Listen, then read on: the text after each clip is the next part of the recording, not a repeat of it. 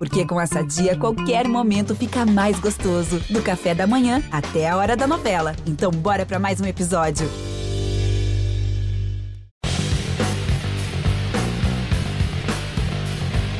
Olá, olá! Seja muito bem-vindo a mais uma mesa, que é seu podcast, que na Copa é transmitido ao vivo todos os dias, logo após os jogos. Por isso que nesta sexta-feira começou um pouquinho mais tarde, porque foram os jogos, né? E você acompanha sempre aqui a gente no G. Globo e depois esse nosso papo fica disponível nas melhores plataformas de áudio. E afinal, gente, o que decide um jogo de futebol? Um jogo de Copa do Mundo? É a melhor tática? A equipe mais técnica? O físico? A raça? Uma mistura de tudo isso aí também. O fato é que o Brasil está eliminado da Copa do Mundo, gente. E a gente está aqui se perguntando o que, que faltou nessa receitinha para o Brasil. E essa eliminação, ela veio assim, né? Numa disputa de pênaltis, em que nosso principal batedor, o Neymar, sequer teve a chance de ir para a cobrança. Porque ele foi escolhido para ser o quinto batedor, o último. Segundo o Tite, esse era o momento mais decisivo. Só que não foi assim. Rodrigo e Marquinhos erraram seus chutes. E isso sim foi decisivo. Não deu tempo para o Neymar tentar decidir. E foi justamente ele, o Neymar, que colocou o Brasil em vantagem no primeiro tempo da prorrogação, depois de um 0 a 0 que o Brasil se arriscou muito mais que a Croácia. Tava na mão a classificação. Faltavam três minutos para o jogo terminar. Mas aí a gente perdeu a bola numa desatenção e um único chute da Croácia, um chute no gol, né? No jogo inteiro, no minuto 117, para ser mais exata, a Croácia empatou talvez mais preparada para uma prorrogação, barra, pênaltis do que o Brasil, né? Afinal, se classificou assim para essas quartas de final e já vem nessa pegada desde a Copa de 2018, quando a Croácia foi para a final contra a França. Enfim, a Croácia não errou nenhuma cobrança contra o Brasil e merecidamente está nas semifinais. E para o Brasil, apaguem as luzes, porque o baile terminou. E a Argentina acabou de vencer a Holanda nos pênaltis também, em um jogo que parecia uma vitória super tranquila, sólida da Argentina, 2 a 0. Só que o futebol é pautado no caos, né, gente? E aí a Holanda, que perdia por 2 a 0, achou um empate com o mesmo jogador, que entrou no segundo tempo aos 32 minutos, faz o segundo gol do empate no último minuto do jogo. No último minuto. A partida então vai para a prorrogação pênaltis. E quem bateu o primeiro, gente? Quem bateu o primeiro pênalti para a Holanda e para a Argentina? Os seus melhores jogadores. Van Dijk para a Holanda, Messi para a Argentina. Infelizmente para a Holanda, o Van Dijk perdeu a sua cobrança. Mas o Messi, o Messi fez o dele. Sorte da Argentina, que teve o seu o cara na hora que mais precisava. E está nas semifinais contra a Croácia. E é disso que nós vamos falar, amigo. Porque comigo aqui no Papo, direto da redação do Rio de Janeiro, recebendo Pedro Moreno e Marcelo Raed, a gente vai analisar essa dolorida eliminação do Brasil. O que, que saiu errado? O que, que faltou? Quais foram as decisões, de fato, que determinaram esse resultado? Foram as mudanças do Tite? Tirou o Vini Júnior cedo demais? Tirou o Militão? O Militão de, deveria ter ficado? Foi não ter colocado o Neymar para começar, tem muita coisa que a gente vai falar. Mas eu queria misturar um pouco esse, esse tema do pênalti. Acho que não por acaso. Duas partidas decididas nos pênaltis e decisões totalmente opostas, gente. Então já lanço a polêmica para vocês. Titi errou em não colocar o Neymar? Fez sentido para vocês colocarem o Rodrigo no, no, na primeira cobrança? E nesse caso, Argentina e Holanda, que acabaram de jogar e a Argentina saiu campeã, saiu campeã não, né? Saiu classificada. É, os seus treinadores fizeram o que é o básico, gente, colocar o seu melhor jogador para bater o pênalti. Muito boa noite. Lançando uma pequena bombinha para vocês. Mas acho que a resposta é fácil. Tudo bem, João? Boa noite para você, boa noite ao Raed, todo mundo que acompanha a gente na Central do GE, no podcast A Mesa. Assim, eu tenho uma, a minha preferência, que é, eu acho que os principais jogadores, os craques, os mais experientes, são jogadores que devem abrir a, a, as cobranças, justamente porque é um momento ali muito decisivo, um momento onde tem a questão do mental, do nervosismo, enfim. E, e uma cobrança, é, a, abrir essa série é uma responsabilidade muito grande. Agora, a gente não foi a primeira vez que a gente viu, a gente teve, por exemplo, no início, no início do ano, teve, rolou uma polêmica sobre isso com o Gabigol no Flamengo, né? Não Sim. sei se todo mundo vai lembrar, mas teve a Supercopa, onde o Gabriel também deixou para bater é, a, a, a, cobrança pelo a, a, cobrança no final, o pênalti decisivo e, e acabou que também não chegou a vez dele. Assim, eu não teria, eu, eu teria colocado o Neymar para abrir a, cobrança. Se não fosse o Neymar, não teria colocado o Rodrigo, teria colocado, por exemplo, o próprio Marquinhos, que é que acabou perdendo também, mas é um jogador que bate pênalti também, é um jogador experiente.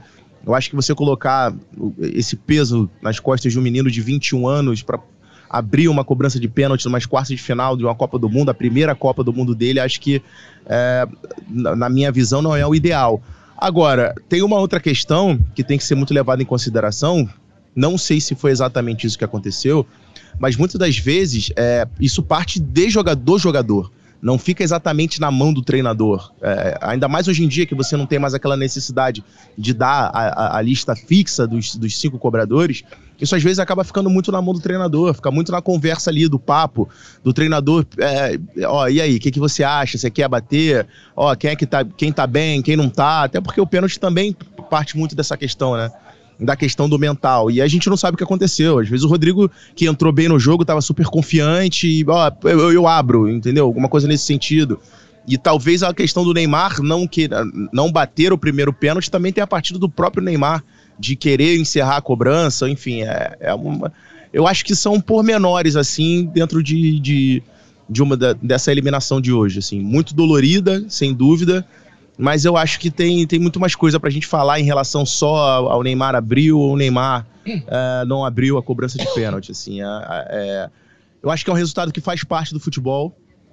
Dolorido. Tô, foi um dia muito difícil, devastado. E é óbvio, né, que o futebol tem alguns roteiros. E o roteiro para o povo brasileiro no dia de hoje é um roteiro de, de para se pensar. Porque, como o Pedro falou, a gente debateu isso recentemente no futebol brasileiro sobre a necessidade do melhor cobrador estar na lista de cobradores, principalmente pelo aspecto mental que uma cobrança, uma decisão por pênalti poderia acontecer quando o Gabigol pelo Flamengo não teve o, o, a possibilidade de definir uma cobrança de pênalti pela equipe do Flamengo importante, porque era o quinto batedor e outros já haviam perdido. E aí a gente vê a Argentina fazendo o caminho inverso, colocando o Messi como o primeiro batedor depois do Van Dijk ter perdido o pênalti dele. Pedro levantou aqui um aspecto muito interessante sobre, sobre a decisão do técnico em colocar a ordem dos batedores. Ali, a parcela é totalmente dividida entre todos. Você, como técnico, eu, como técnico, eu coloco ali quem são os jogadores que eu, que eu acho que podem cobrar o pênalti a ordem da cobrança, a ordem da cobrança não é, não é o técnico que vai chegar lá e vai falar agora vai você, meu filho, agora vai você.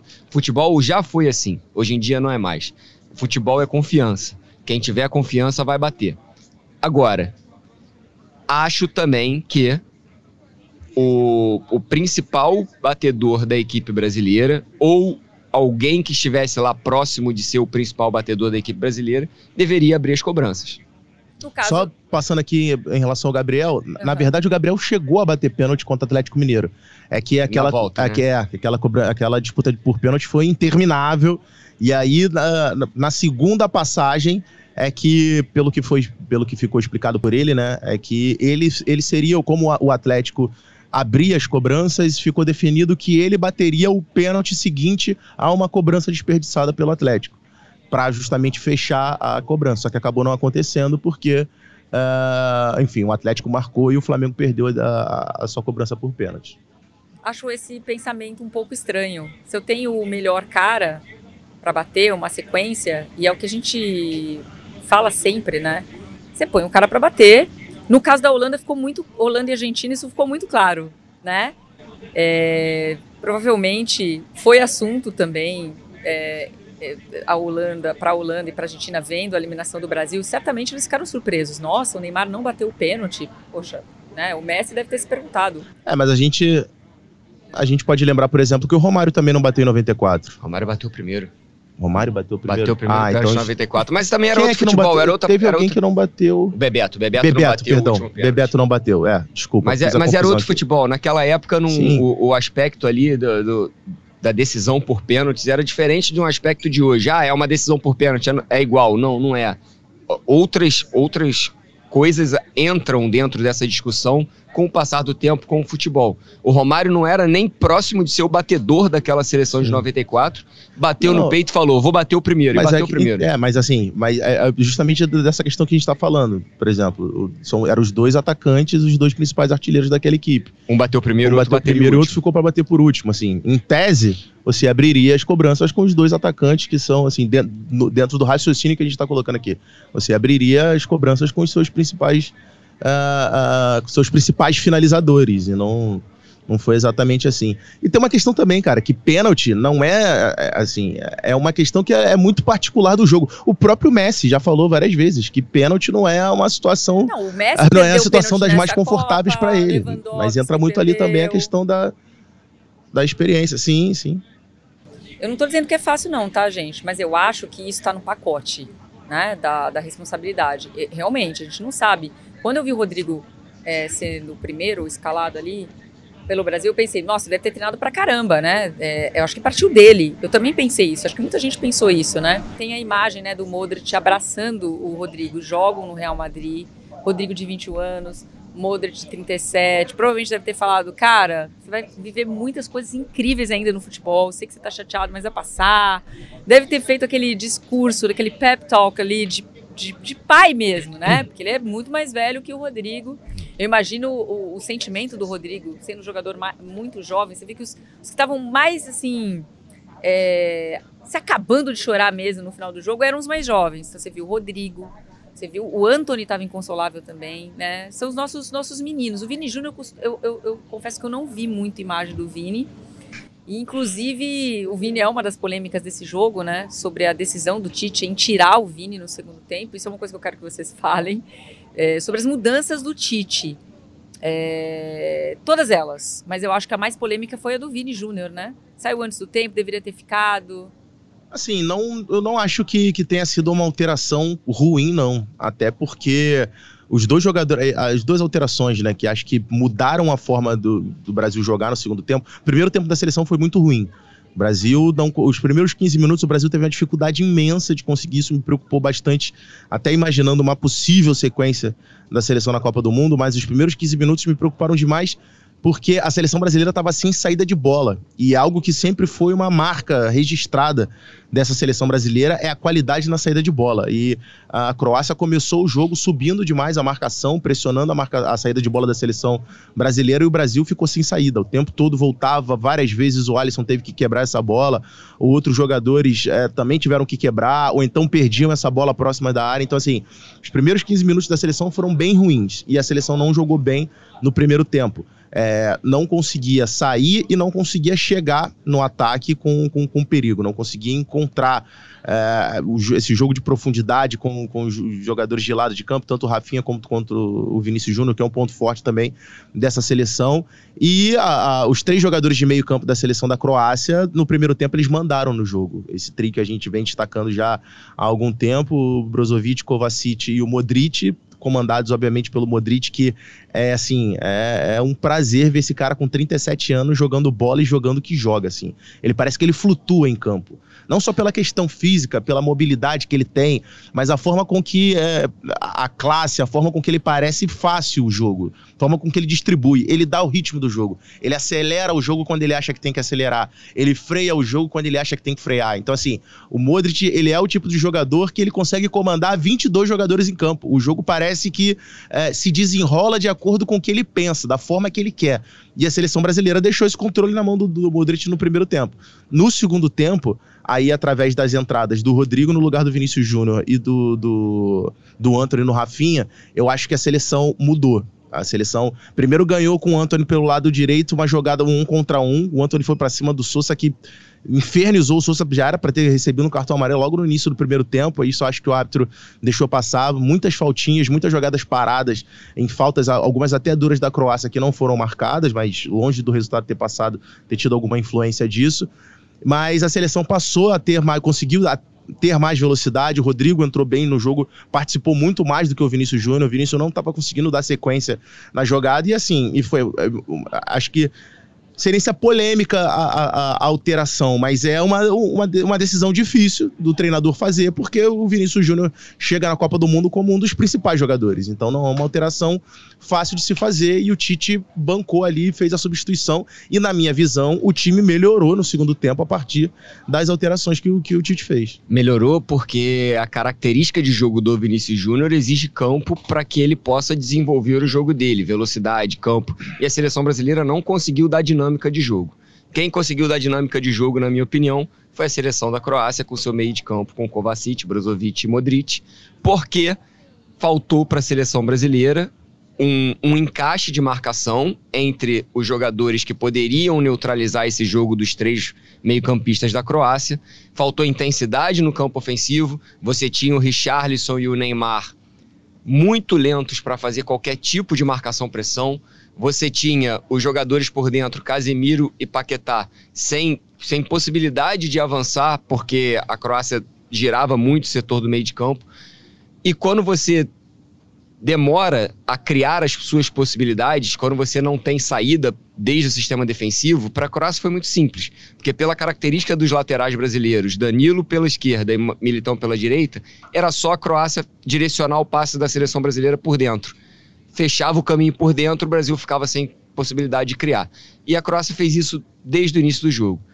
E aí você coloca outros jogadores com outras características pelos lados do campo, como o Anthony e como o Rodrigo, para que você, pelo lado do campo, com o drible curto e com a construção, você consiga chegar mais próximo do ataque. Então o Tite mudou ali na substituição do, do Vini, muda a característica do jogador que fica pelo lado esquerdo, com o Antony é a mesma coisa pelo lado direito do que o Rafinha, que são jogadores de ataque, velocidade, de espaço de campo para correr. Você coloca jogadores que conseguem criar quando a bola chega pelo, pelo lado deles, pelo setor deles no campo.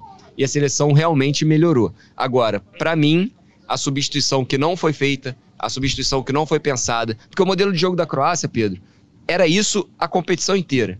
Todo mundo sabia que esses três jogadores de meio de campo, eles iam comandar o jogo da Croácia.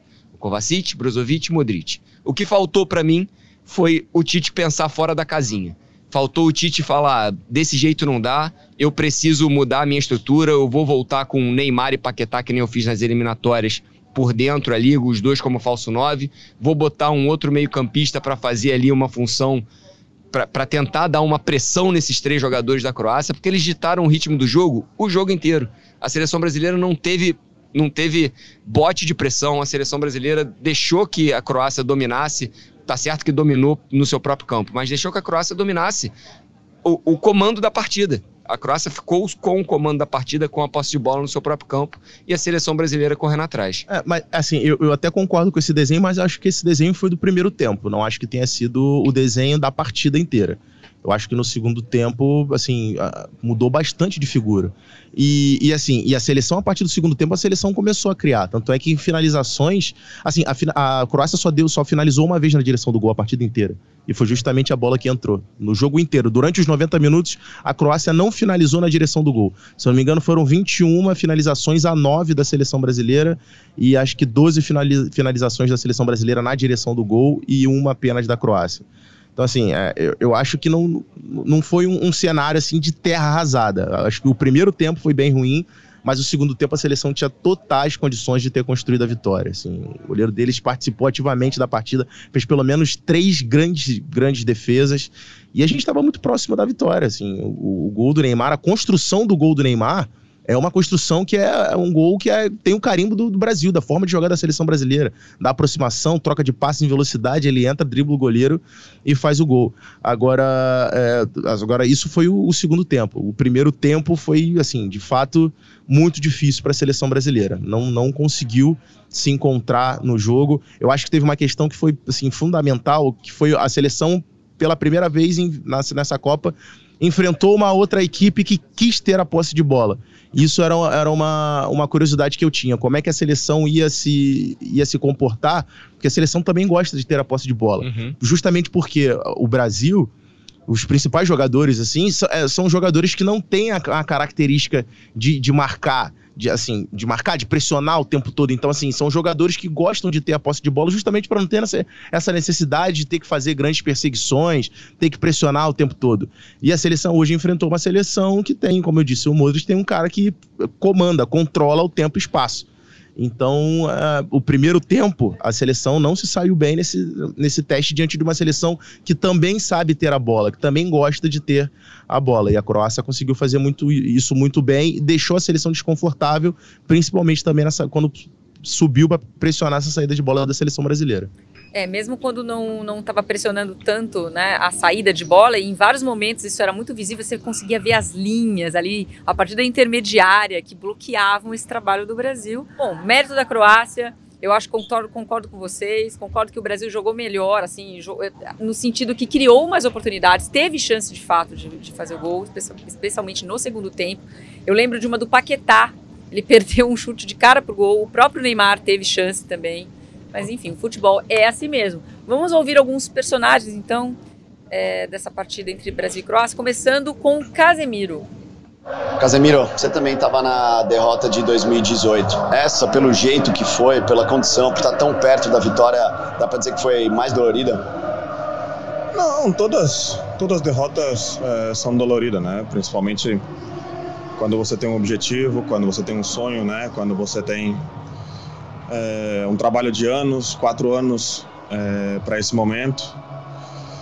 Porém, difícil, né? Difícil encontrar palavras, é difícil encontrar momentos, mas sim, cara, é levantar a cabeça, é, vida que segue.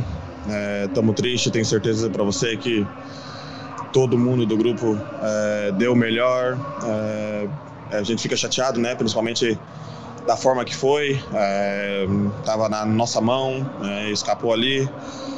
E bom, é, difícil, é momento difícil e bom, agora é ter tranquilidade e bom, é, vida, vida que tem que seguir. É, desde 2002, quando o Brasil foi campeão, todas as eliminações foram para equipes europeias. Você acha que isso é uma coincidência ou tem alguma coisa a ver?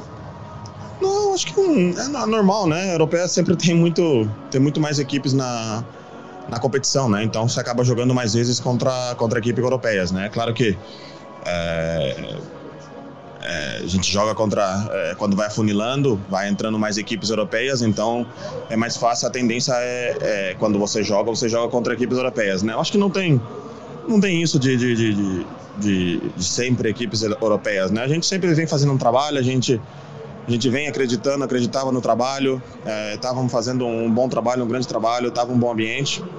Mas é coisa do futebol, coisa do futebol que acontece, bom, é levantar a cabeça e, e vida que segue. Para fechar, Casimiro, você é um dos experientes aqui, um dos veteranos do grupo. Você segue com a seleção brasileira? Você acha que o, o ciclo fecha? Você ainda é muito novo ainda? Tenho 30 anos, cara, tenho 30 anos. É, claro que é, sempre tem garotada, né? Mas tenho 30 anos, é, vivo no meu melhor momento da minha carreira. Estou muito feliz no, no clube que eu estou. É, perdi uma oportunidade, mas é, precisamos ver, né? Precisamos ver, principalmente que existe um novo treinador que vai entrar agora, precisa ver se vai, vai convocar, quem vai convocar, é, precisa, precisa ter o respeito, né? Mas é difícil, momentos, momentos difíceis para falar, mas não, ah, não, não temos que pensar nisso agora. Temos que pensar em ter tranquilidade e, bom, ah, agora é, é ter mais tranquilidade e, e ter cabeça. Vou aproveitar para ouvir também o Thiago Silva, que também falou depois da derrota.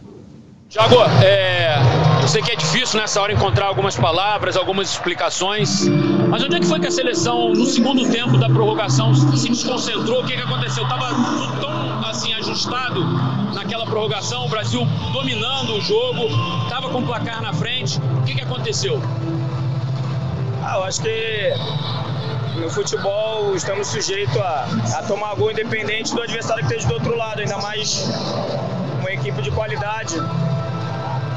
Normalmente, de repente a gente poderia estar um pouco melhor concentrado, porque a gente não está acostumado a tomar esse tipo de contra-ataque. A gente está bem, sempre muito bem organizado. Acho que a gente desorganizou um pouquinho.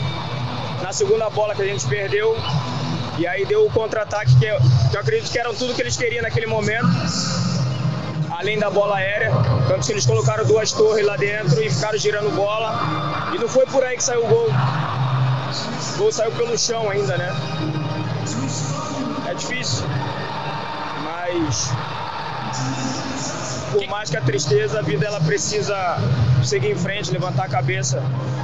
Estou muito orgulhoso dos meninos, do que a gente fez, mas infelizmente faz parte do futebol. Você como capitão, experiente, o que, que você já conseguiu conversar com alguns deles? Que tipo de palavra você usou ali no campo depois do jogo? Ah, é difícil ter palavra naquele momento ali, é mais confortar mesmo. Já passei algumas vezes por algumas decepções na minha vida, não somente na seleção, mas como na minha vida pessoal também. E quando a gente perde uma coisa importante, como você tem, que você tem como muito objetivo, assim, dói, dói bastante. Mas tentar levantar a cabeça e seguir, cara. Não tem outra alternativa. Eu sou um cara que todas as vezes que eu caí eu me levantei, não vai ser dessa vez que eu vou ficar aqui. Infelizmente, como jogador, não vou conseguir erguer essa taça. Quem sabe mais para frente com uma outra função. Obrigado, Thiago. Tá aí a palavra do Thiago Silva, já claramente num tom de despedida da seleção brasileira, gastou a sua última oportunidade de levantar a taça da Copa do Mundo, diferentemente do Casemiro, que falou: pô, tenho 30 anos, calma lá, vamos ver quem vai ser o novo treinador. Tem muita coisa para acontecer na minha carreira, vivo o melhor momento, todo mundo concorda com isso. Casemiro, sim, você é muito jovem ainda. É, e antes, a gente vai mostrar aqui também a sonora do Modric e do Tite, para então a gente começar esse debate sobre o futuro da seleção brasileira, já que o Tite já se despediu, a gente já sabia né, que, que ele faria isso, ele anunciou várias vezes que ele fecharia o ciclo depois da Copa do Catar. Mas antes, vamos ouvir o Modric. O que acontece com esse time da Croácia que não se cansa nunca, que joga sempre 90 minutos e mais, sempre correndo, isso nos últimos jogos todos de Copa do Mundo. Trata-se mesmo de um time forte. Ninguém acreditava que nós poderíamos chegar às semifinais, mas nós, no grupo, sim. Nossa seleção, sim, que se junta com vários jovens, alguns de nós participamos da última Copa do Mundo então, realmente, quando a gente veste esse manto da Croácia, nós queremos sempre mostrar o quanto pesa para nós o quão importante é jogar com essa camisa da nossa seleção. Nós sofremos muito para conquistar nossa independência como nação. Então, tudo isso nos torna uma nação com muito orgulho, muita paixão por representar o nosso país. Nós lutamos até o final, até a última gota, nós não nos rendemos. E agora, para terminar, a gente vai ouvir o Tite, que também se despediu, disse que está com a cabeça tranquila, fez o que podia ser feito. Então vamos ouvir agora o ex-treinador da seleção brasileira. Alegria, dividimos a tristeza. Ninguém mais do que nós queríamos dar essa alegria. Nós todos estamos sentidos com os nossos familiares, conosco mesmo. E tem uma geração bonita aí surgindo, que ela vai que ela vai se fortalecendo nas adversidades, no crescimento, Todos nós somos responsáveis e o maior responsável, mas todos somos, não tem demagogia, não tem hipocrisia de dizer, não, sou só eu, não, é só tal, não coloca, não coloquem, não coloquem, uh, como é que é, herói ou vilão no esporte, eu não tem. Eu perdi um título brasileiro nas mesmas circunstâncias que foi agora, porque, porque o futebol permite daqui a pouco ser efetivo numa finalização ela te desviar e o teu goleiro não fazer uma defesa no jogo. O futebol ele é assim, ele é esporte com, com um resultado mais curto, menos dilatado, tu, pode, pode acontecer como aconteceu. Mas respeito, eu tenho respeito. Tá aí a palavra do Tite, se despede depois de um ciclo de seis anos com a seleção brasileira. O Brasil, com essa eliminação, pode alcançar o seu maior jejum né, é, de títulos em Copas do Mundo. No caso, hoje são 24 anos entre 70 e 94 que o Brasil ficou sem vencer. E dessa vez podemos ultrapassar isso, né? São 24 anos entre 2002 e 2020. Vão se completar 24 anos entre 2002 e 2026. Lembrando que levou 28 anos para o Brasil ganhar a primeira em 58, já que a primeira edição é, aconteceu em 1930. Agora a gente tem os números do Tite também. O Tite, é, ele ele tem uma boa passagem pela seleção brasileira, né? Ele tem 81 jogos, se despede com esse, esses números, 81 jogos, 60 vitórias, 15 empates, somente 6 derrotas, 174 gols marcados, so, somente 30 sofridos, um aproveitamento de 80,2. Mas nos títulos possíveis, né? Tem duas Copas do Mundo que o Brasil perdeu, tem uma Copa América que o Brasil perdeu, mas tem uma Copa América que o Brasil venceu. No, no caso, é o único título do Tite nesses seis anos, que é a Super Copa América de 2019. 2019. Então, primeira coisa, antes da gente entrar no assunto, quem deve comandar a seleção brasileira, é queria que vocês analisassem é, esses números do Tite, a passagem dele pela seleção brasileira, o que ele trouxe de positivo, que a gente não vai ficar também só batendo, ah, foi eliminado. A gente tem que né, botar um olhar justo nessa passagem do Tite. E também, na mesma medida, é, se foi tudo esgotado, gente, não tinha mais o que fazer. É, dentro do que o Tite poderia oferecer, e aí, aí a gente vai avançar mais para frente sobre esse novo trabalho que vai que começa agora. Quem que a CBF deve trazer? Se as opções mesmo estão fora do Brasil, se a gente quando a gente olha para o nosso redor a gente não vê nada de muito diferente. Então, começando pelo retrospecto de Tite, como é que vocês avaliam essa passagem do Tite? Assim, eu, não é que eu acho o trabalho do Tite bom, não. Eu acho o trabalho do Tite excelente à frente da seleção brasileira. Eu acho um trabalho, assim, de excelência de fato. Se a gente for pegar o que o Tite é, é, recebe da seleção brasileira lá em 2016, aquilo lá era um, um cenário praticamente de terra arrasada. Verdade. E se a gente se cortasse para. Eu não digo nem 2020, 2022 se cortasse para 2018 e falasse, ó, lá em 2018 vocês vão ter uma seleção absolutamente competitiva que vai chegar numa Copa do Mundo podendo sonhar em ser campeão. Se falasse isso lá em 2016, ninguém acreditava. E a seleção brasileira chegou em 2018, chegou competitiva, com um time bem formado, bem estruturado, é, disputou a Copa do Mundo, foi eliminada por uma seleção que foi melhor na competição, que, que era a Bélgica, mas jogando bem. Uma seleção que é, é, fez uma. foi competitiva ao longo da Copa do Mundo. Poderia ter apresentado futebol melhor, poderia, mas foi competitiva em, num espaço de meio ciclo, o Tite conseguiu é, criar isso. E de quatro anos depois, esse trabalho obviamente amadureceu. A gente vê que a seleção, a, a, o trabalho da seleção, é, da comissão técnica da seleção brasileira hoje, Cara, é um trabalho de uma, de uma, equipe absolutamente madura. A seleção brasileira, hoje, o time é um time completo. É um time que tem variações de jogo, é um time é, que defensivamente é super sólido, é um time que cria, é um time que faz, que faz muitos gols, é um time que não é mais dependente da sua principal estrela, do Neymar. É um time, assim, com muitos talentos, é um time muito forte em todos os setores do campo, é um time que tem banco, que tem recomposição. Então, assim, é um trabalho que, é, é, na minha visão, é um trabalho fantástico dessa comissão técnica do Tite à frente da seleção brasileira. E deixa para o próximo treinador, para a próxima comissão, sem dúvida, é, um cenário muito, é, é muito melhor do que foi o que o cenário que o Tite recebeu lá atrás. Então, assim, é, o próximo treinador já vai ter e aí a gente é, vai depender da filosofia, da forma de jogar, do, do, modelo de jogo que esse treinador mais gosta. Mas ele, assim, ele tem um caminho, ele tem uma, uma espinha dorsal ali que ele pode seguir, inclusive de jogadores que estão surgindo à, à frente dessa seleção brasileira. Eu penso mais ou menos parecido do Pedro, Jô. E eu queria só complementar que futebol pode se ganhar ou se perder de diversas formas.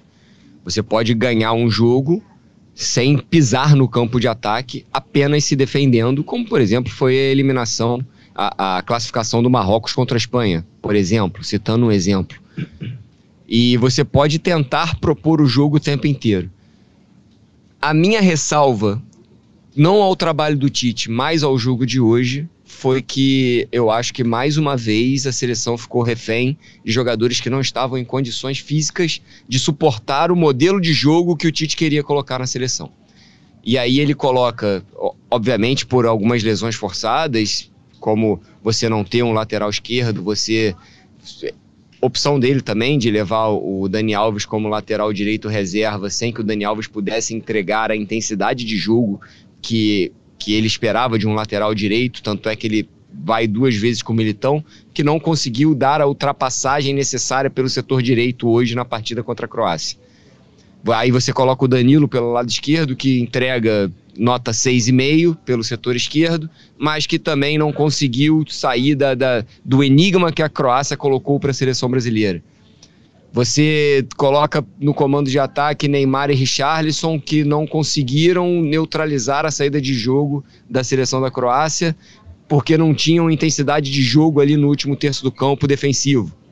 O último terço ofensivo, porém eles defensivamente. Você, o, o Paquetá construindo por dentro hoje foi um Paquetá muito bem nesse ciclo de Copa do Mundo, em todo o ciclo, na minha opinião. Mas com a Croácia, com um modelo de jogo diferente, a seleção brasileira não conseguiu seguir o, o triângulo croata de Kovacic, Brozovic e Modric, e eles comandaram o setor de meio de campo da partida. Então, acho que o, o ciclo do Tite, sim, foi um ciclo bom, mas que em determinados momentos desse ciclo ele não ele incorreu nos mesmos erros. Posso falar aqui do que eu, numa, numa das lives aqui do GE, eu perguntei até pro Caemota se o Gabriel Jesus, se era apuração do, do GE, que o Gabriel Jesus ele tinha sido convocado já reclamando de dores no joelho. E o Gabriel Jesus é cortado da Copa do Mundo por um problema no joelho que é passível de operação fatalidades acontecem, mas o rendimento físico e técnico do Gabriel Jesus às vésperas da Copa do Mundo já demonstrava que ele estava com algum tipo de problema. Mas o Tite negou isso, né? O Tite negou. O, Tite, Tite negou, negou, mas o, o, rendimento físico e técnico do Gabriel Jesus às vésperas da Copa do Mundo no seu próprio time demonstrava que ele estava com algum tipo de problema. Não, mas o Gabriel vem sendo um jogador importante pro Arsenal, líder do campeonato inglês. 15 partidas é... sem marcar um gol. Pô, mas não, não marca um gol, mas a, a quantidade de assistência que ele, que ele dá, a quantidade que ele, como ele vem sendo importante pro time, de outras formas, criando espaço, assistindo os jogos do Arsenal pelo campeonato inglês. Isso é sempre muito destacado, que o Gabriel não vem fazendo gols, inclusive pelo próprio Arteta, elogiado nesse sentido, que ele não vem fazendo gols, mas que ele vem sendo um jogador importante na participação na construção do time. Assim, eu divirjo dessa questão da, da, da parte física, assim. É, acho que não foi o. Eu acho que o, o Tite não esteve. É, inclusive no jogo de hoje, acho que ele não ficou refém da questão física dos jogadores. É, ele ficou refém de jogadores que se machucaram, que aí é algo que, por exemplo, a França também vem enfrentando esse problema, várias outras seleções vêm enfrentando esse proble esses problemas. Em relação à questão de, de ultrapassagem, é, laterais que, façam, que façam ultrapassagem, não foi utilizado, assim, nesse último ciclo, desses últimos quatro anos, não foram utilizados laterais de ultrapassagem. Mas eu não tô pedindo pra ultrapassar a linha de fundo. Eu tô falando apenas para você sair um modelo de jogo de saída de 3-2 que a Croácia funilava no meio. E aí você não tinha saída pelo meio porque estava totalmente fechado o, o, meio e os laterais precisavam criar uma outra alternativa para quebrar essa primeira linha de marcação da Croácia. Não, tudo bem, mas assim, mas o Daniel faz isso. Não foi uma opção do Tite não utilizar o Daniel hoje para ter o Danilo jogando pelo outro lado. É uma questão dele, assim, acho que faz total sentido. Hoje não faria sentido nenhum o Dani colocar o Daniel para jogar.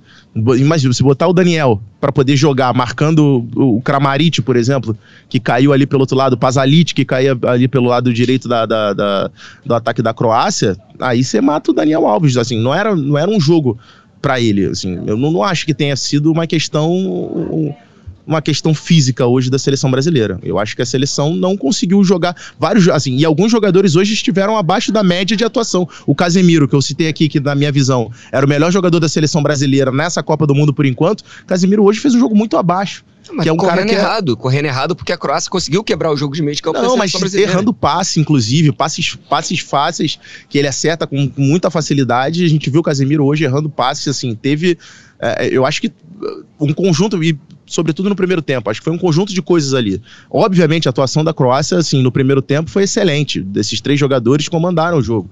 Mas acho que alguns jogadores individualmente estiveram abaixo. Tanto Rafinha, quanto Vinícius Júnior, quanto o, o, o, próprio Casemiro.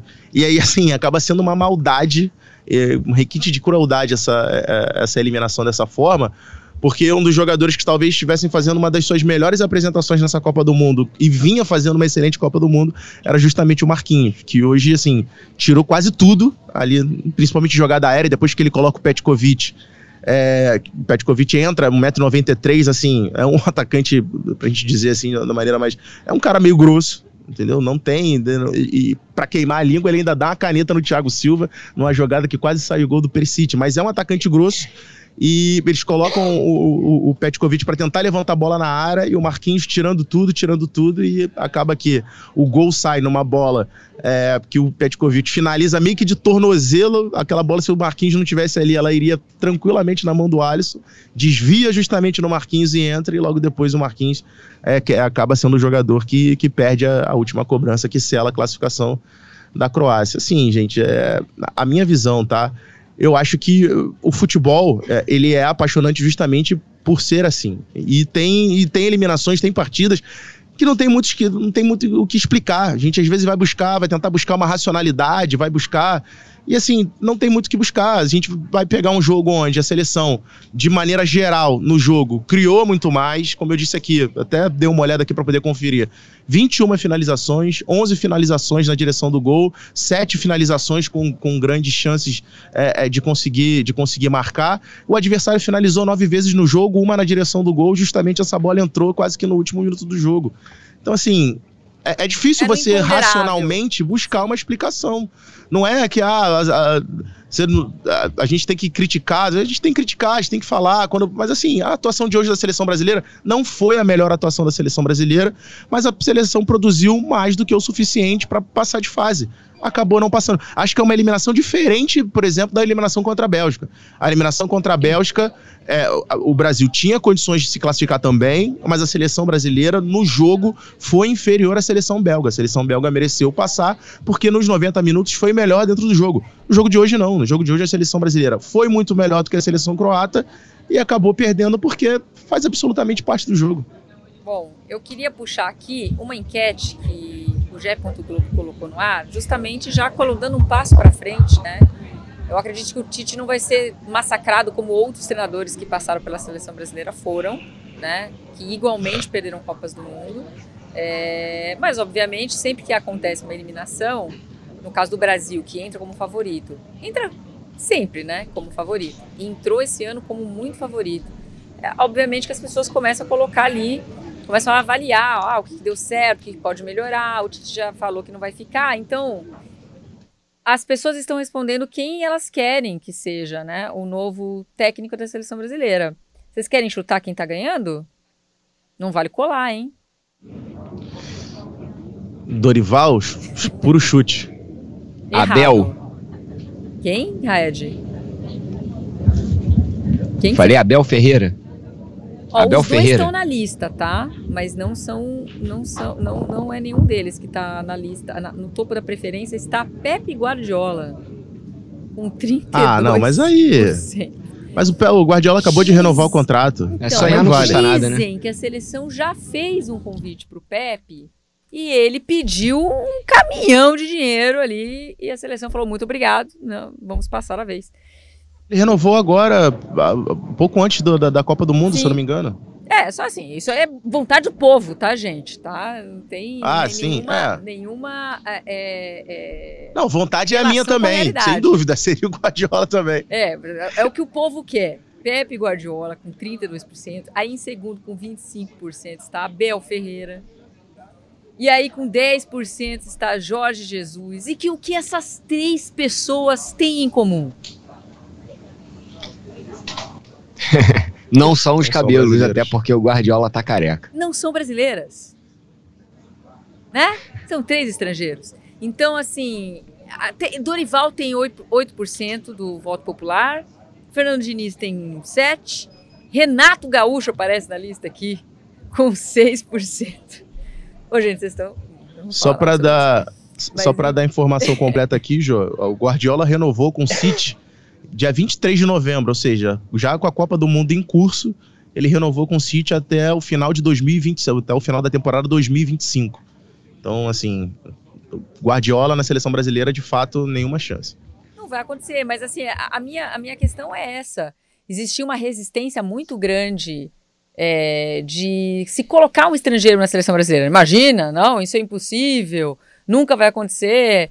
A gente chegou nesse momento que sim, é possível e deve acontecer. A, a, a CBF vai ampliar um pouquinho esse horizonte para trazer alguma coisa de diferente. Chegou esse momento realmente ou não? Porque vocês elogiam muito o trabalho do Tite. Então a gente também não é vamos jogar fora, vamos amassar essa folha de papel, vamos começar tudo no branco. Acho que não, não é, né? Vamos pegar uma folha em branco. Acho que não é isso. Mas, quando se olha as Grande opções. Erro, aliás. Não, então, mas quando você olha as opções de treinadores disponíveis, vai, possíveis, né?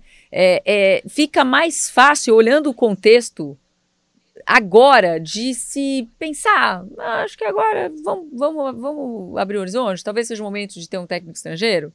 Para mim, sim. Assim, eu particularmente não vejo no futebol brasileiro é, um treinador com tão, tão gabaritado ou no nível do Tite.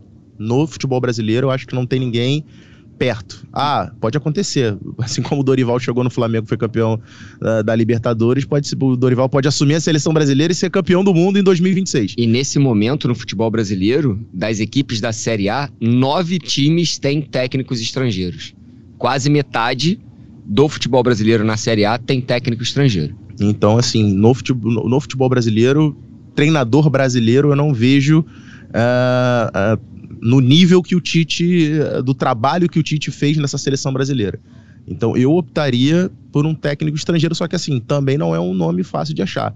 Teria que dar uma pesquisada, assim, uh, teria que ser um trabalho grande nesse sentido de captação. Jô, só Ué. trazer um dado aqui. Nunca na história do futebol brasileiro um técnico fez um ciclo completo e conquistou a Copa do Mundo. Em 58, Vicente Feola assumiu o comando da seleção em fevereiro para uma disputa de Copa em junho. Em 62, o Aimoré Moreira substitui Feola, que estava com problema de saúde, também às vésperas da competição. Na Copa de 70, Aimoré Moreira, João Saldanha, chega o Zagalo para com 20 dias, 30 dias para a disputa da Copa do Mundo. E em 94, o Carlos Alberto Parreira entra no meio do ciclo junto do Zagallo para poder assumir a seleção brasileira, leva também a conquista da Copa. Em 2002 foram três técnicos. Vanderlei Luxemburgo, Emerson Leão, chega o Filipão e é campeão do mundo.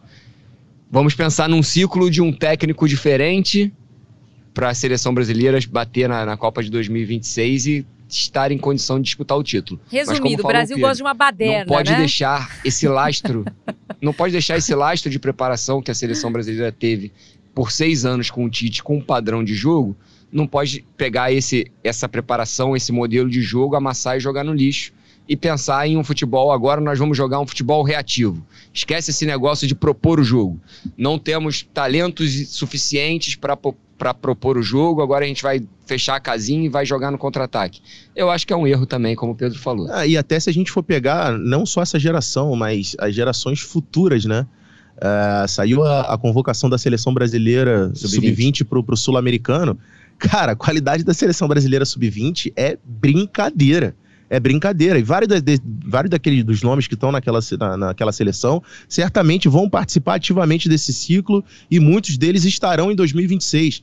Então, assim, até por questão de característica, de qualidade, a gente continua revelando muita gente boa. A gente tem aí mão de obra mais do que suficiente para permanecer nesse nível uh, top de, entre as seleções. A seleção brasileira não está na semifinal da Copa do Mundo, mas a seleção está hoje entre as principais seleções de futebol do mundo, sem sombra nenhuma de dúvida. E entrando nesses dados que o Red passou, né, que eu até brinquei, falou, resumindo, o Brasil só ganha a Copa quando o ciclo é tumultuado, quando as eliminatórias são horrendas, quando a gente se classifica no último segundo, quando a gente se classifica em primeiro, tudo bonitinho, não dá certo, entendeu? É, essa é a realidade. Mas em relação ao Tite, o Tite se despede da seleção brasileira com uma trajetória muito parecida com outro treinador que ficou muito marcado, não só pelo estava na seleção brasileira, mas em clubes também, que foi o Tele Santana. O Tele Santana também comandou o Brasil em duas Copas seguidas, não venceu, foi eliminado as duas vezes nas quartas de final. E ele é um cara que foi muito poupado de crítica. Se você for pegar na história de treinadores e o quanto, quanto alguns receberam críticas, né? Vai, para pegar um recente, assim, o Dunga, né? Foi um técnico muito criticado, vai, é, quando passou pela seleção brasileira. O Mano Menezes também saiu bastante criticado, né? O, mas não chegou a disputar uma Copa do Mundo, saiu antes, né, do ciclo, e aí o Tite vem para tentar organizar a casa o Tele Santana e o Tite têm, agora eles têm esse, essa semelhança. Vocês acreditam que o tratamento também vai ser um pouco parecido, assim? Já que vocês mesmos é, fazem, fazem uma análise muito positiva em relação ao trabalho do Tite nesses seis anos, e mesmo sa é, saindo desse ciclo com duas Copas em que o Brasil acaba eliminado nas quartas de final, o trabalho não vai sofrer críticas, assim. Vai sofrer críticas, né? Porque somos brasileiros, enfim.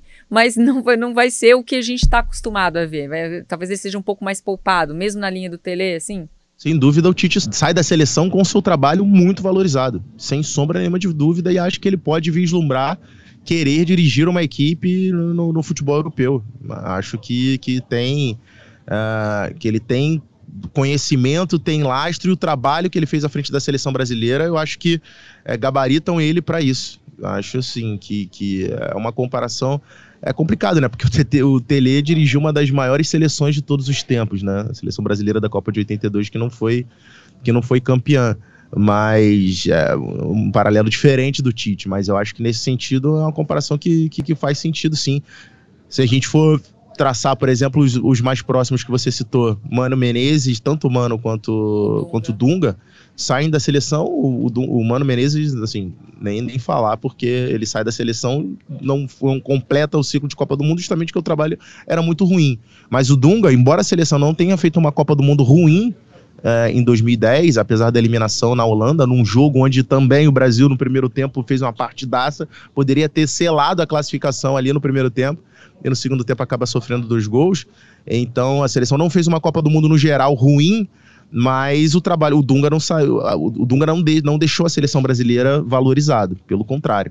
E eu acho que acontece o contrário com o Tite. O Tite sai, deixa a seleção brasileira com um trabalho dele super bem avaliado. Aquilo que eu falei, né, Jô? Você pode ganhar e perder jogo de tudo quanto é maneira. Você pode ganhar jogo sem pisar no campo de ataque, esperando uma bola parada para fazer um golzinho numa cobrança de escanteio, sem criar, e você pode perder jogo propondo o jogo o tempo inteiro. E o Tite ele tentou fazer uma seleção brasileira criativa. Como eu falei também, né? Eu só acho que ele incorreu nos, em alguns erros parecidos nessa edição com a edição passada, mas também é um, é um pensamento meu que eu, que eu acredito que ele tenha valorizado o seu grupo de jogadores e tenha botado os melhores em campo, mesmo que esses melhores não estivessem em condição de desempenhar o que ele queria que o time desempenhasse. Mas também é um pensamento meu. Eu, eu não sei se eu, como técnico, teria capacidade de pensar num, num, em mudar um esquema tático da seleção brasileira no primeiro tempo, sabendo que, que a Croácia estava anulando o jogo do Brasil com os três meias e, sei lá, tirasse o Richarlison para botar um Bruno Guimarães e, e tentar neutralizar o jogo por dentro da Croácia. É, eu, eu só, só, quem está lá tem a capacidade de decidir. E eu acredito que o, o, Tite decidiu da maneira como ele achou conveniente, mas me, me chama a atenção as similaridades das decisões dele em 2018 e em 2022. Enfim, acabou um ciclo, né? Obviamente toda a população brasileira tinha uma esperança assim. Eu acho que esse ano estava diferente em relação a 2018, estava todo mundo muito confiante principalmente depois da vitória contra a Coreia. Ah, mas é a Coreia. Não tem problema. Aquela, aquela goleada no primeiro tempo, ela deu um, um espírito que a gente queria ver a seleção brasileira, uma seleção leve, uma seleção goleadora. Enfim, não deu certo. Ironicamente, nós acabamos de ver isso acontecer também com, com Holanda e Argentina, uma disputa de pênaltis, e nós vimos as decisões dos treinadores. Quem foram os personagens quem foram os caras que, no caso, como o Red falou, bateram no peito e foram lá para cobrança, o Van Dijk e o Messi. E no final das contas, né, o que contou realmente também para isso é a grande atuação do, do goleiro da Argentina, né, o Emi Martinez, que pegou duas cobranças é, da Holanda e ajudou a, a, a garantir esse resultado para para a Argentina. E foi um jogo muito maluco também, né? Daqueles jogos que a gente gosta, né? Porque parecia que estava tudo muito morno. Ah, a Argentina vai se classificar com uma certa tranquilidade. E foi uma decisão também. E aí eu, eu entro nesse outro tema que, que a gente abre o podcast, que eu falo sobre decisões que um treinador tem. Vocês falaram aí, ah, mas pênalti é diferente, né? O pênalti não é uma decisão do treinador. É, é, pênalti é uma decisão conjunta tem a ver com o momento, tem a ver com a confiança, o cara bate no peito. Ok. No caso da Holanda, foi uma decisão do Van Gaal colocar o Weghorst aos 32 minutos do segundo tempo e esse cara fez os dois gols da, do empate da Holanda. E ele tava ali, assim, brilhando, né? O, o Van Gaal, tipo, conseguiu mudar a, o resultado. O jogo vai para prorrogação, vai para os pênaltis, enfim, aí pênalti, né? Van Dijk perdeu o pênalti, né? É, teve um outro jogador da Holanda que agora eu esqueci o nome dele, o Ber Bergius, também perdeu o pênalti. Então a Holanda perde dois pênaltis seguidos. Mas assim, se for analisar o jogo em si, a Holanda, o treinador, né, analisando essa, essa questão de decisões, assim, ele, tava, ele foi bem, estava brilhando, mas acabou caindo nos pênaltis, né, Pedrão? Pedro e Raed. Assim, é, a alteração, na verdade, que faz o, o, o é, era muito mais pensando justamente nessa bola aérea, até porque a gente viu uma Holanda é, que estava com muita dificuldade de conseguir construir, né? A Argentina, na ausência hoje do Di Maria, que não começou jogando porque tinha, por questão física, entrou com um zagueiro a mais. Então, atuando com três zagueiros, meio que assim, entre aspas, né? Espelhando, acabou espelhando, de certa forma, o esquema da, da seleção holandesa. E a Holanda estava com muita dificuldade de conseguir criar, de conseguir chegar. Finalizou pouco com, com 90 minutos, é, ao longo dos 90 minutos, né? As, e as principais finalizações, as mais perigosas, vieram justamente ali na reta, na reta final do jogo. Então ele coloca o Weghorst, que é um jogador que tem 1,97m, mas assim, é muito mais pela bola aérea, é, da onde não tava. A, Holanda não estava conseguindo botar o jogo no chão e ter uma. Não estava conseguindo gerar jogo de maneira assim mais associativa, através de troca de passes. Não estava conseguindo, então colocou um poste lá de 1,97m na área para levantar a bola e tentar ver se conseguia algum milagre. E conseguiu. Uh, o, uh, o gol, o primeiro gol vem numa, numa bola levantada na área, onde o Weghorst desvia de cabeça e depois vem o gol de empate numa cobrança de falta ensaiada, algo absolutamente inusitado. Seria histórico. Não tinha visto ainda na, na, na, na minha vida. Depois a gente deu uma olhada aqui. É, um vídeo do, jogando atuando pelo Wolfsburg. É, o Egghorst fez um gol exatamente igual, numa cobrança de falta. Ele se posiciona dentro da área, recebe e finaliza. Então, assim, é uma jogada que talvez seja uma jogada ensaiada do Weghorst. A diferença é só que no jogo de hoje, mesmo com gol, ele domina a bola errado, a bola escapa, ele consegue fazer, e no, no Wolfsburg ele domina a bola para ele e gira com muito mais tranquilidade. É, ele tava, tava ali seria, dentro da área pressionado. Seria um gol histórico se a Holanda consegue a classificação, a última bola de uma partida, uma jogada ensaiada, tocando a bola é, rasteira. Mas eu acho que foi histórico de qualquer jeito. É, é, esse é aquele tipo de gol que daqui a 10 anos a gente vai estar tá conversando e vai dizer, pô, lembra aquele jogo Holanda e, e, e, Argentina lá em 2022? Aquele, acho que ficou, é um gol que ficou, assim, marcado na história. Mas numa vitória onde a Argentina, assim, era um jogo, a gente conversou aqui ontem, né, que eu imaginava que seria um jogo mais, mais apertado, mais, é, mais brigado, é, e a Argentina, através da genialidade do Messi, consegue abrir o placar no jogo que estava difícil. A Argentina, através do passe que ele encontra, a Molina faz 1 a 0 para a Argentina. E, e, depois, num pênalti bobo cometido pelo Dumfries em cima do, do Acunha, o Messi faz o gol de pênalti e amplia. E a partir dali, assim, a gente imaginava mais ou menos o que a gente imaginou quando o Neymar fez o gol para a seleção, né? Vão ser ali minutos protocolares até o final para a Argentina confirmar a classificação para a semifinal e a gente teve essa, essa reviravolta. Mas é uma classificação que deixa a Argentina enorme assim para a semifinal, né?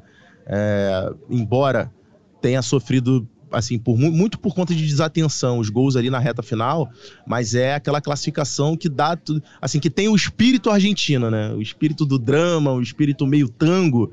Foi uma classificação à la Argentina, mas coloca a Argentina muito forte nessa semifinal contra a Croácia. E o Vangal, só para dar um dado da Holanda, o Vangal nunca perdeu uma partida de Copa do Mundo. Então, oito vitórias, quatro empates. Eliminado em 2014 e 2022 nos pênaltis. Para quem? Para a Argentina. então, rolou um trauma, um repeteco de trauma hoje é, com essa eliminação.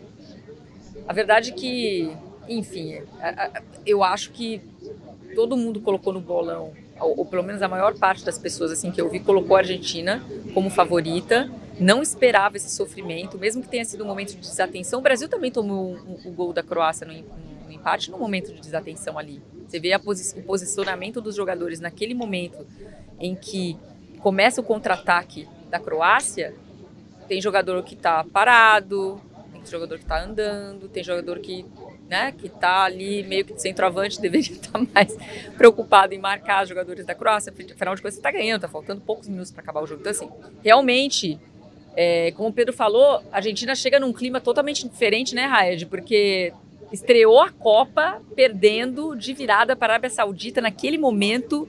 Se questionou muito, né? O poder de fogo da Argentina, o poder emocional da Argentina. A Argentina não é tudo isso não foi uma classificação super tranquila para a Argentina, não foi. Né? A Argentina vem aí com certos alguns ferimentos aí, mas ao mesmo tempo criou uma casca muito interessante, né? Que depois da ferida vem a casca. É uma seleção é importante. É, é verdade. É, apesar, mesmo que sangre, você acaba se, se recuperando. A Argentina sempre foi essa seleção que, que, pelo menos na minha história de Copas do Mundo, sempre essa seleção que demora a engrenar na competição, vira muito competitiva e consegue definir seus jogos. Foi assim depois da derrota nessa edição para a Arábia Saudita, que conseguiu a classificação. Foi assim na classificação contra a Austrália nas oitavas de final, onde teve 2 a 0 2 a 1 sofreu pressão. Hoje estava com 2 a 0 novamente, de frente no placar contra a Holanda. Sofre o um empate, leva para prorrogação pênalti e consegue a classificação nos pênaltis. Para a Argentina, agora é prospectar o jogo contra a Croácia. Duas equipes que vêm de prorrogação e pênalti. Croácia é um jogo muito forte de meio de campo, que a seleção brasileira não conseguiu neutralizar, mas que eu acredito que pela característica dos jogadores da Argentina vai ser mais simples neutralizar o jogo de Modric, Brozovic e eu sempre esqueço o nome do, do, jogador do, do, Chelsea, Kovacic. Isso. Kovacic, Brozovic e Modric, eu acho que para os jogadores de meio de campo da Argentina, com, a, com essa configuração de meio de campo da equipe do Lionel Scaloni, é muito mais simples para a Argentina neutralizar o jogo desses três meias da Croácia do que para a seleção brasileira. Mas eu, eu já vislumbro, eu já visualizo a Argentina decidindo mais um título mundial. Lembrancinha marota para quem nos acompanha. Em 2018, a Croácia venceu a Argentina por 3 a 0 na fase de grupos. As duas equipes estavam pelo grupo D. Sempre bom, né? Para quem é, é o croata. O Modric deitou nesse jogo. É, sempre bom lembrar, né? Opa! Né? No último encontro foi é, a recordação é muito boa. E o Messi, ele fez o seu décimo gol, né, é, de pênalti hoje contra a Holanda e se iguala a Batistuta na artilharia da seleção argentina. Curiosa, curiosamente. E ele. Só em Copas, tá, gente? Desculpa, Não, só em Copas, que fique claro. Ah, e ele garantiu que se tornará o, o jogador com maior, com maior número de partidas disputadas na história da Copa do Mundo, com 26 jogos. Porque com a classificação para a semifinal, por mais que a Argentina não passe para a final, jogará a disputa de terceiro lugar. Então ele, a não ser que se machuque, é, mas uh, ele chegará a 26 jogos de Copas disputados, ultrapassando o Lothar Matheus, alemão, que tem 25. Muito legal ver o Messi brilhando. A gente. É engraçado, né? Argentino, ah, a gente torce contra a Argentina, brasileiro é rival da Argentina, mas a gente tem um coraçãozinho no Messi, né? A gente, a gente quer ver o Messi feliz. A gente torce contra a Argentina, mas a favor claro. do Messi é uma relação muito maluca. Mas a verdade é que essa Copa, ela está caminhando para ser a Copa do Messi. Tem, tem concorrentes aí importantes, né? Tem o Mbappé na França, que eu acho que é o grande candidato a craque da Copa, mas você acha que o Messi pode surpreender aí nessa reta final, gente? Roubar esse posto do Mbappé? Ah, assim, não seria uma surpresa, mas acho que sem dúvida acho pode. não. Assim. Uh, assim, se a gente tiver numa decisão uh, Argentina e França, para mim a França é favorita. Mas, cara, a gente tá falando do, dos maiores gênios da história do futebol. Então, assim, esse cara ele pode resolver qualquer coisa. Ele pode tirar da cartola uma jogada como ele tirou a de hoje num jogo que estava difícil, que estava apertado, e ele tirou numa jogada de genialidade e, e praticamente fez o gol da Argentina, uh, o gol que abriu o placar. Então, assim, acho que se a gente tivesse hoje e olha que a França ainda não enfrentou a Inglaterra, né? Mas se a gente tivesse que hoje, dar, ó, quem é o, cara da Copa hoje seria o Mbappé. Mas é, chegando numa decisão Argentina e, e, e, França, acho que o Messi tem total condição de, de ser aí o, o grande nome dessa Copa ainda. A balança da, da, do nome da Copa vai ser a partir da decisão. Se o Messi não chegar na final da Copa do Mundo, o, a, essa balança vai pender para um outro lado. Destaco aqui a Copa do Bruno Fernandes também, acima da média para mim, por Portugal. A Copa do, do Mbappé, que a gente já foi falado. A Copa do Griezmann, tá uma Copa também acima da média. Harry Kane. Harry Kane bem mais servindo do que finalizando. São excelentes nomes, mas só vamos poder falar quem é o, grande jogador dessa Copa do Mundo no dia próprio... 18 e 19 com o resultado da Copa, porque mal ou bem, quem botar essa Copa debaixo do braço e levar para casa vai acabar, dentre esses aí, levando o título de melhor do mundo, O- na minha opinião. O próprio Modric, é, que foi eleito o melhor jogador da última Copa, é, também faz, na minha visão, também faz uma excelente Copa do Mundo. Argentina e Croácia então farão uma semifinal e a outra semifinal será definida neste domingo. Não, neste sábado, desculpe. França, Inglaterra, Portugal e Marrocos. Então, antes da gente se despedir aqui, vamos fazer uns pitaquinhos gostosos, né, gente? Vamos ver. E- Eu vou te falar, eu fiz um bolão em casa hoje pra ver o jogo do Brasil. A minha mãe falou assim: o jogo vai acabar 0 a 0 Todo mundo reclamou com a minha mãe. Eram 15 pessoas fazendo bolão. Minha mãe acertou. Aí a gente vamos fazer o bolão da prorrogação. Aí minha mãe vai ser um a um. E ela ganhou de novo. Só falta ela falar também que nos pênaltis ela disse que a Croácia ia passar, né? Não, aí ela ficou mal, né? Porque ficou todo mundo olhando pra ela, falou assim, não tô acreditando que você... Que, porque assim, ela queria tanto ganhar o bolão, que quando saiu o gol da Croácia, ela ficou feliz. E aí ela ficou co- tentando corrigir. Ela falou, não, gente, calma lá. Não, o Brasil, não, calma. Nos pênaltis vai dar Brasil, mas não funcionou. Dona Célia fez uma zica desgraçada aqui. E a gente falando mal do acertou. Tite, o problema foi a dona Célia. Foi ela. Mãe, o problema foi todo seu. Você zicou muito. E ela é- é- a minha mãe é meio bruxa mesmo. Ela, ela pega, quando ela pega o bolão, ela, ela ganha. Infelizmente, ela acertou hoje. Mas vamos lá, vamos, vamos trabalhar a bruxaria aqui. Vamos, vamos fazer um exercício e pensar no que a gente imagina. Depois de tudo que a gente já viu nessa Copa do Mundo, essas doideiras aí, é, de jogos que parecem resolvidos e muda tudo, é virada, é zebra. França e Inglaterra, gente. França e Inglaterra e Portugal e Marrocos. Pitaquinhos. Começando com França e Inglaterra. Cara, França, França e Inglaterra, jogo dificílimo. Eu vou, vou colocar aí 2 a 1 um pra França, mas no puro chute. No meu puro chute, eu faço o placar igual ao do Pedro, só que inverso. 2x1 pra Inglaterra. E eu. Só pra ser diferente, vou falar que esse jogo vai ser decidido os pênaltis. E a França passa. Já que tá tudo assim, né? Então, só pra ser diferente, tá, gente? Nenhuma convicção nesse palpite. Portugal e Marrocos. Portugal 1 a 0 Sofridinho com o Marrocos jogando com 11 lá dentro da, na linha do gol. Portugal ganha com 1 a 0 Sei não. Talvez na prorrogação. Sei não.